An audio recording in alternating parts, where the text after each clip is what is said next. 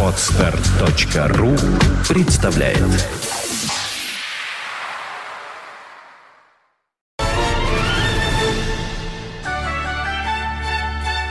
Добрый день, вы слушаете радио Фонтан КФМ. В эфире программа «Виват История». В студии ее ведущий, историк Сергей Виватенко. Здравствуй, Сергей. Здравствуйте, Саша. Здравствуйте, дорогие друзья. Я напоминаю, что программа выходит при поддержке компании WestCall. WestCall всегда на вашей стороне. Ну и, конечно же, я сразу напоминаю нашей исторической викторине, которая проходит в конце выпуска. Э, мы задаем исторический вопрос, и если вы выигрываете, вы получаете приз на выбор. Либо книгу издательства Витанова, Витановы хорошие книги о хороших людях, либо приз э, от ресторана «Тепличные условия» сертификат на 1000 рублей на посещение ресторана по адресу набережной канала Грибоедова, дом 25. Итак, начнем нашу сегодняшнюю программу. Сергей, вам слово. Добрый день еще раз. Дорогие друзья, э, сегодня мы с вами попытаемся, ну, как бы такой начать цикл передач, который будет идти одна за другой, да, потому что многим это интересно, кому-то не интересно. А, но мы будем продолжать об этом говорить, это истоки русской смуты или, или истоки российского коммунизма. Откуда вообще все это появилось? Что потом в 17 году пришел к власти? Э, сегодня мы поговорим с вами о ранних таких делах. Это появление в России социализма и марксистских идей. То есть это где-то 50-е годы, 50-е, 60-е, 70-е годы 19 века. Итак, дорогие друзья, ну, о социализме, об обществе равенства и прочее говорили многие мыслители. В основном это были утопические идеи. Я думаю, многие из вас читали и слушали эту разные вещи в диалектическом материализме и в других дурных предметах, которых заставляли Политэкономия, нас... Политэкономия. Марксизм, ленинизм, история Да, да, научный коммунизм. Научный коммунизм. Да, поэтому как бы было. с этой стороны мы будем говорить меньше всего. Э, хотя вот я, когда решил делать передачу про это, решил посмотреть, что нас пишут про это. И вот открыл Википедию, и Википедия оказалась, в общем-то, марксистско-ленинской по этим вопросам. То есть все, что мы слушали, читали в этих кирпичах, да, в этих учебниках серых и других. Три источника марксизма. Да, да, да. Все это вот там осталось.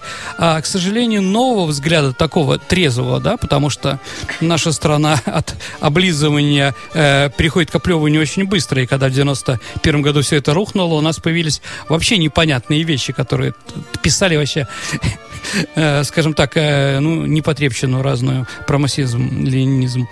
Э, вот. Думаю, что сейчас, наверное, все устоялось, и попытаемся поговорить как бы так отрешенно немножко. Итак, э, коммунизм у нас появляется идея с, марксизм, э, с, с деятельностью Карла Маркса и Фридриха Энгельса. Помните, манифест коммунистической партии. Как он начинается, Саша, помните? Призрак бродит. По Европе призрак да. коммунизма. Умница. А как заканчивается? Не помню. Пролетарий всех стран соединяйтесь. Ну, конечно, да. На самом деле больше этих двух фраз-то и знать было не нужно. Э, так или иначе, у нас, эм, скажем так, революционные идеи с социализмом появляются после уничтожения декабрьского восстания декабристов. Э, оно было, как считали, жестоко подавлено, но это на самом деле не так. А, и поэтому у нас достаточно быстро социалистические идеи объединились с радикальными идеями. И надо еще понять, вот смотрите, чем отличается наше развитие в этом направлении. А у нас еще ну, как бы три составные части, простите меня, снова иду марксизм-ленизм, да, у нас это марксизм, у нас это социализм, и третье, у нас появляется интеллигенция интеллигенция. Интеллигентская прослойка. Ну, это, это вот советское время. Ну, знаете, не знаю, как на... я отношусь очень плохо к интеллигенции. Почему? А, ну, я считаю это вредом э, для нашей страны. Ни одного другого народа ничего и рядом не стояло. Понимаете? Ну, как, как я считаю, что такое интеллигенция, да? Как у нас написано, да? Интеллигенция – это образованный слой, да, который отказывается сотрудничать с властью, и э, который э, видит свою вину за то, что он хорошо живет по сравнению с народом. Вину перед народом видит. Понимаете, да? В таком определении, конечно, это...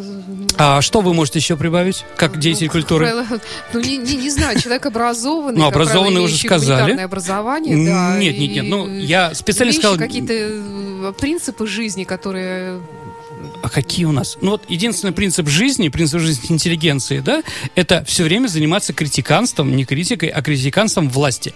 Любой, какая она есть. Ну, понимаешь, Сергей, так можно очень далеко зайти, потому что очень много людей по-настоящему интеллигентных, преподавателей вузов, которые Давайте не, не критикуют. Культурных, власть, культурные, интеллектуальных. да, Давайте вот интеллектуальных людей. возьмем другие как бы термины под это дело, да? А интеллигенция это вот у нас, да?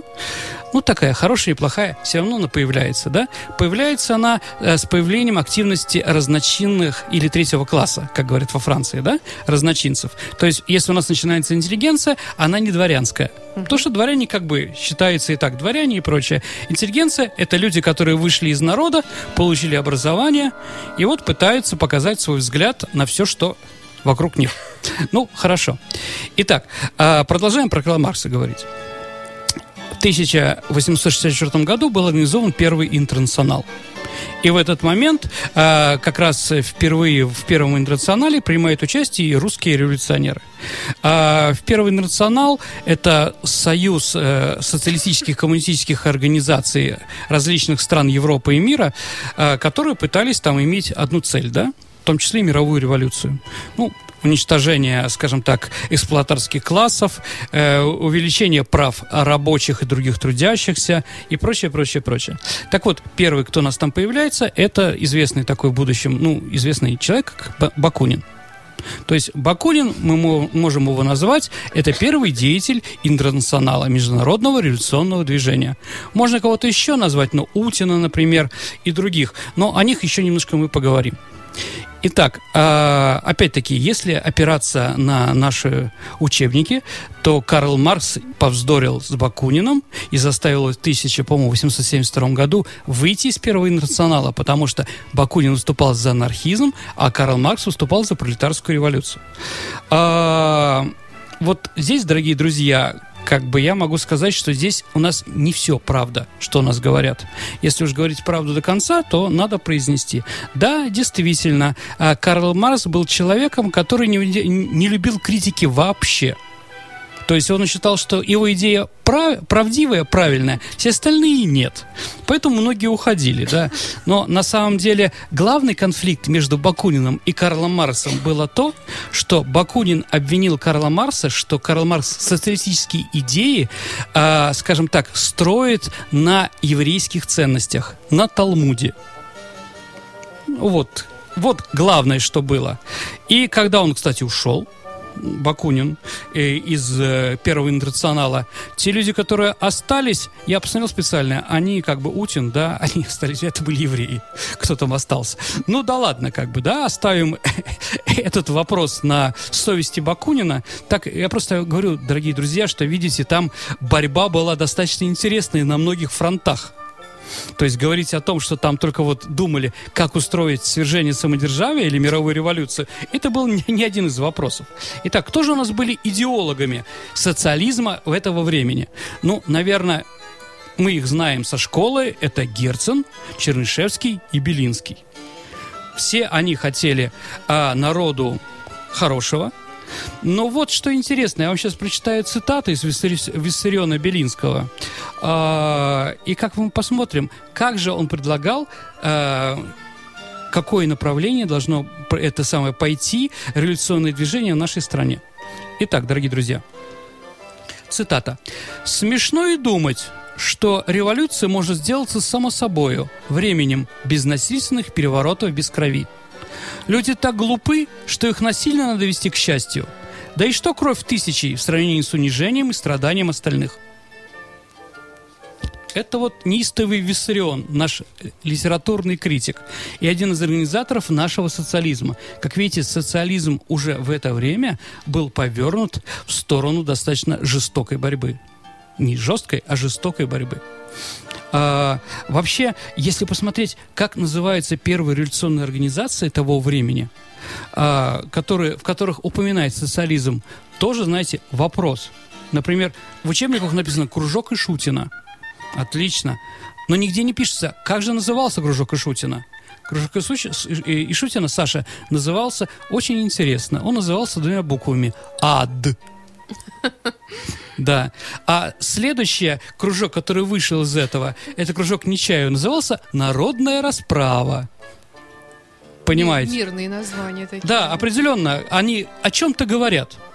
О чем-то говорят. И вот эта вот жестокость, это, скажем так, невозможность компромисса. Да, э, не, отказ от либеральных ценностей. Герцен называл их Чернышевским э, как отребием, да, буржуазным и прочее. То есть вот это вот тоже, наверное, скажем так, привело к тому, что мы с вами видели в семнадцатом году к той трагедии нашего народа, которая закончилась гражданской войной. Гражданская война, еще раз, дорогие радиослушатели, самое страшное, что может быть в истории какого-либо общества или народа или государства. Понимаете, да? Когда а, режут друг друга родственники, близкие и прочее, прочее, прочее. Вот. Подождем. Э, продолжим, то есть, извините. Итак, э, если мы говорим, то есть наши учебники говорят, а, новых нет учебников таких, да? Что говорят старые? Что чем отличались социализм наших утопистов и радикалов 60-х, 70-х годов, народников так называемых, да, от э, Карла Маркса? Что Карл Маркс считал революционным, революционным только рабочий класс, да? Мессия. Помните? Да, да. Гегемон. Да? Угу. Гегемон. А у нас, а, у нас считалось, что крестьянство – и этим как бы мы все время критиковали наших идей. Но на самом деле здесь тоже не все. Скажем так, э, ясно, дорогие радиослушатели. Если мы вспомним письмо, ответ письмо на письмо Веры Засулич, которое написал Фридрих Энгельс, ну, Фридрих Энгельс – это второй человек в марксизме, знаете прекрасно. Так вот, Вера Засулич, наша революционерка, которая вот была знаменита, что она стреляла в петербургского градоначальника, потом уехала и была из страны, и была одной из основательниц первой марксистской такой э, марксистской организации, достаточно известной. Это, э, господи, группа спасения труда. Mm-hmm. Так вот, а Вера Засолич спрашивает у Фредериха Энгельса, а нам что делать? Вот вы написали а, два тома, э, вы написали два тома «Капитала». «Капитал» очень интересная книга, дорогие радиослушатели, особенно первый том. А второй уже спорный, а третий, ну, как бы еще более... Ну, это мое личное мнение. Так вот, Вера Засулич говорит, вы вот написали, как, э, э, какая парадигма, какое направление э, будет в революционном движении в Европе. А для нас это подходит то, что вы написали? Ведь Россия, по мнению Веры Засулич, она совершенно другая. И Фридрих Энгельс ей пишет. Говорит, дорогой товарищ Вера, вы абсолютно правы. Мы с, с Карлом считаем, что Россия вообще э, развивается по своему абсолютному направлению, которое не пересекается с Европой. Поэтому действительно мы написали том для Европы, а потом напишем еще два тома. Один том напишем для Америки, Соединенных Штатов Америки, как там будет строиться коммунистическое будущее, да, и обязательно напишем том про, э, про вашу страну где, наверное, вы, мы можем согласиться с некоторыми вашими товарищами, что главную роль должна играть все-таки не пролетариат, а крестьянство. То есть, как видите, из того, что написал Фридрих Энгельс, а, не было такого вот противоставления крестьянская революция, рабочая революция. В то время об этом меньше думали, чем у нас было написано в учебниках. Так или иначе, а, действительно, марксизм у нас появляется в 60-е годы. Но Э, первые распространители марксизма – это Герман Лопатин. У нас в Веселом поселке есть улица Германа Лопатина. Он знаменит тем, что он перевел на русский язык э, «Капитал». Да, кстати, Бакунин перевел манифест коммунистической партии. А вот Утин, Николая Исаковича, о котором мы уже тут говорили, который вот возглавил после того, как Бакунин ушел, э, социалистические вещи – Э, но говорить о том, что у нас в 60-е годы были активным, имя Карла Маркса везде говорилось, там это было какое-то знамя, интерес, нельзя. Почему? Ну, по двум причинам. Э, первое, наверное, у нас не было рабочего класса вообще. Ну, до отмены крепостного права, после него, о чем там говорить, о гегемонии, да? И второе, наверное, у нас не было тех революционных организаций, да, и развития э, капитализма, без которого тоже это, ну, как бы смешно. Итак, э, наверное, активные первые марксистские организации у нас появляются в конце 70-х, начале 80-х годов. 19 века. 19 века, 19 да. Конечно, 20 это было бы смешно. А, так вот, э, первый считается кружок, марксистский кружок в нашей стране. Это в городе Санкт-Петербурге кружок некого Благоева. Это болгарский студент, а, который вот организовал марксистскую первую организацию. На Выборгской стороне, если вы там будете, я не знаю, около педиатрического института прогуливаться, там есть его бюст. Благоева, там, по-моему, улица Благоева. В том районе, в Набурской стороне, он как бы распространял. Потом известный кружок Тачистского была. То есть э, Тачистский – это первый марксист, который появляется среди рабочих. Да. А, да, ну понятно, что без рабочего движения марксизм, да, вот когда только рабочий начинает появляться, то вот как раз вот первый был Тачистский. И еще известный нам кружок, известный чем я сейчас скажу, это кружок Федосеева в Казани. Чем он знаменит, кружок Федосеева в Казани? Там, по мнению наших историков, впервые с марксизмом познакомился, ну, три человека познакомились. Первый – это Максим Горький, если помните, «Мои университеты», это там было. А второй – это Владимир Ильич Ульянов, тоже понятно. А третий – некто Зубатов. Зубатов, Саша, это тот человек, который, когда вошел в марксистскую организацию, понял всю опасность для страны этого движения, этих идей изнутри, он порвал с ним и пошел в полицию. Так называемая зубатовщина. Вот поп-гапон, угу. да, вот это все вот как бы попытки, попытки вырвать рабочий класс, э, попытки власти вырвать рабочий класс из рук революционеров. Вот Зубатов этим занимался. Где-то удачно, где-то менее удачно и прочее. Тут тоже насчет Владимира Ильича Ленина, который вот занимался в кружке Федосеева. Но если посмотреть Владимир Ильич Ульянов а, с красным, а, с, кра- золотой медалью закончил гимназию в Симбирске и на, решил поступать в Казанский университет на юридический факультет. И вот это было 1889 87 э, год. 87 год.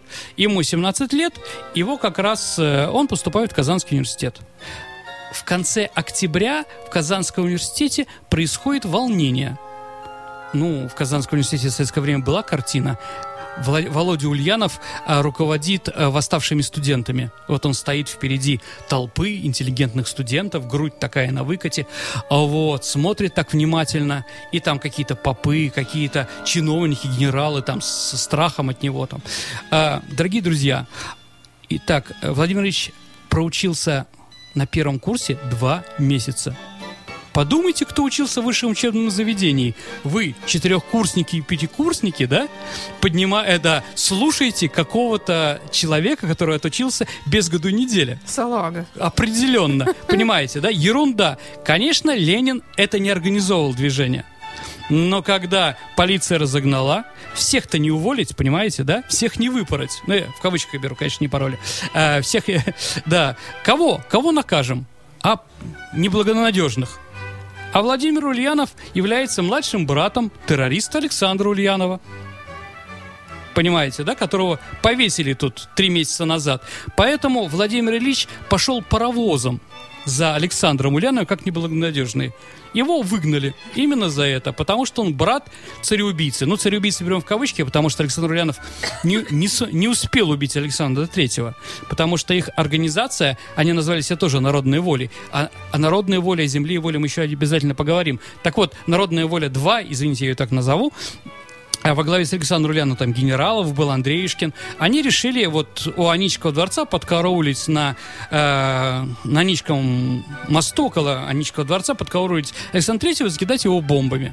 Единственное, что э, генералов э, написал письмо к себе, по-моему, Харьков, своему другу Сергей, говорит, скоро вы о нас все узнаете, так грохнет, так грохнет в Петербурге, да, и начнется революция и так далее и тому подобное. Молодец.